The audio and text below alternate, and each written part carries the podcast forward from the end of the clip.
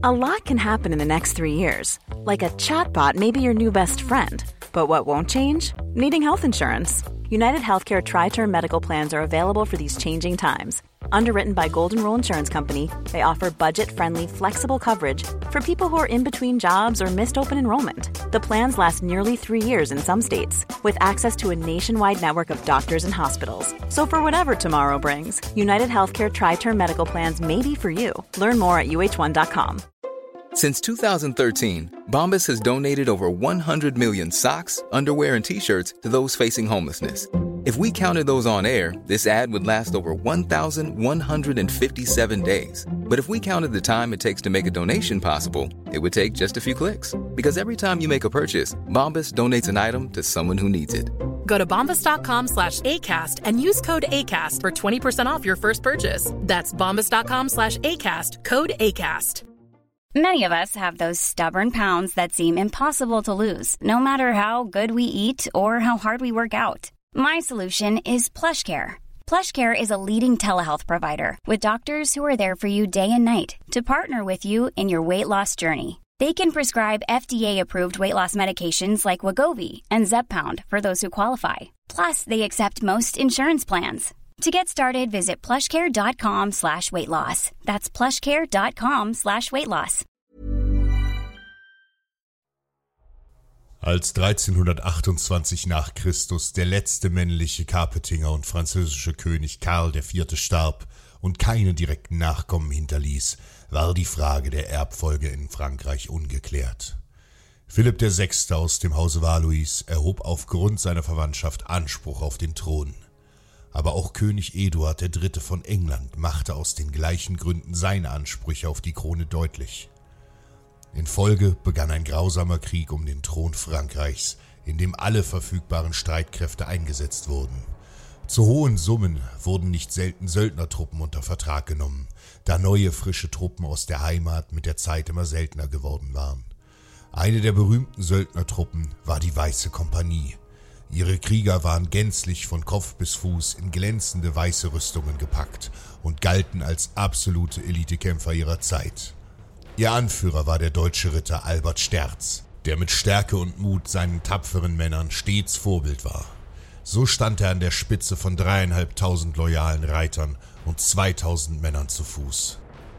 Als jedoch durch den am 8. Mai 1360 zu Bretigny geschlossenen Frieden der Krieg in Frankreich ruhte, entließen schon bald beide Parteien ihre Söldner. Zu dieser Zeit kam ein Angebot durch den Markgrafen von Montferrat in Italien gerade recht. Die großen Städte Mailand, Genua und Florenz waren durch den Handel mit dem Orient reich geworden und lagen nun wie viele andere Städte in Italien untereinander in Konkurrenz. Nicht selten kam es dabei zu handfesten Kriegshandlungen und Überfällen, für die dringend Söldner gebraucht wurden, da die Städte selbst nur über einige ungeübte Miliztruppen verfügten. Als 1362 die Konkurrenz zwischen Florenz und Pisa in einem brutalen Krieg umzukippen drohte, war die Weiße Kompanie zur Stelle und offerierte ihre Dienste. Pisa bot mit 40.000 Florentinern nach heutigem Wert die unvorstellbare Summe von 110 Millionen Euro am meisten. Schon bald zog die Söldnertruppe in den Krieg. Das Geheimnis ihres Erfolgs war in erster Linie hartes Training und Disziplin. Darüber hinaus hatte Albert in der Schlacht bei Poitiers die fürchterliche Wirkung des englischen Langbogens nur zu gut kennengelernt. Rund ein Fünftel seiner starken Truppe hatte er mit dieser Waffe ausgerüstet und war somit vielen Feinden überlegen. Bis auf 250 Meter waren die Schüsse absolut tödlich. Die äußerste Reichweite betrug etwa 350 Meter und verglichen mit einer Armbrust, mit der maximal zwei Bolzen pro Minute abgefeuert werden konnten, wirkte der Langbogen wie ein Maschinengewehr seiner Zeit. Aber die Weiße Kompanie scherte sich im Krieg auch wenig um den ritterlichen Kodex. Dazu gehörten auch ungewöhnliche Kampfweisen, beispielsweise, dass sie keine Scheu hatten, auch nachts anzugreifen. Im Frühjahr 1363 zog die Weiße Kompanie wie abgemacht gegen Florenz. Doch die Stadt galt mit ihren dicken Mauern und Festungsanlagen als uneinnehmbar. Im Sturm war sie nicht zu nehmen, und so spielten die Söldner auf eine geschickte Zermürbungstaktik anstelle roher Gewalt. Zunächst wurden alle Garnisonen und Gutshöfe außerhalb der Stadt besetzt oder zerstört.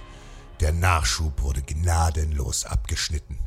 Anschließend wurden alle umliegenden Felder in Brand gesteckt. Die Taktik der verbrannten Erde erodierte die Moral der Florentiner und zwang sie zur Rationierung ihrer Vorräte. Um die Stadt nicht zur Ruhe kommen zu lassen, beschallte der Söldnerführer sie rund um die Uhr mit Musik. Hunger und Schlafmangel brachen schon bald den anfänglichen Willen der Verteidiger. Kampflos übergaben sie die Stadt der Weißen Kompanie. Die Söldner hatten mit ihrer außergewöhnlichen List gewonnen und wieder einmal ihren unschätzbaren Wert unter Beweis gestellt. Der klügste Krieger ist der, der niemals kämpfen muss.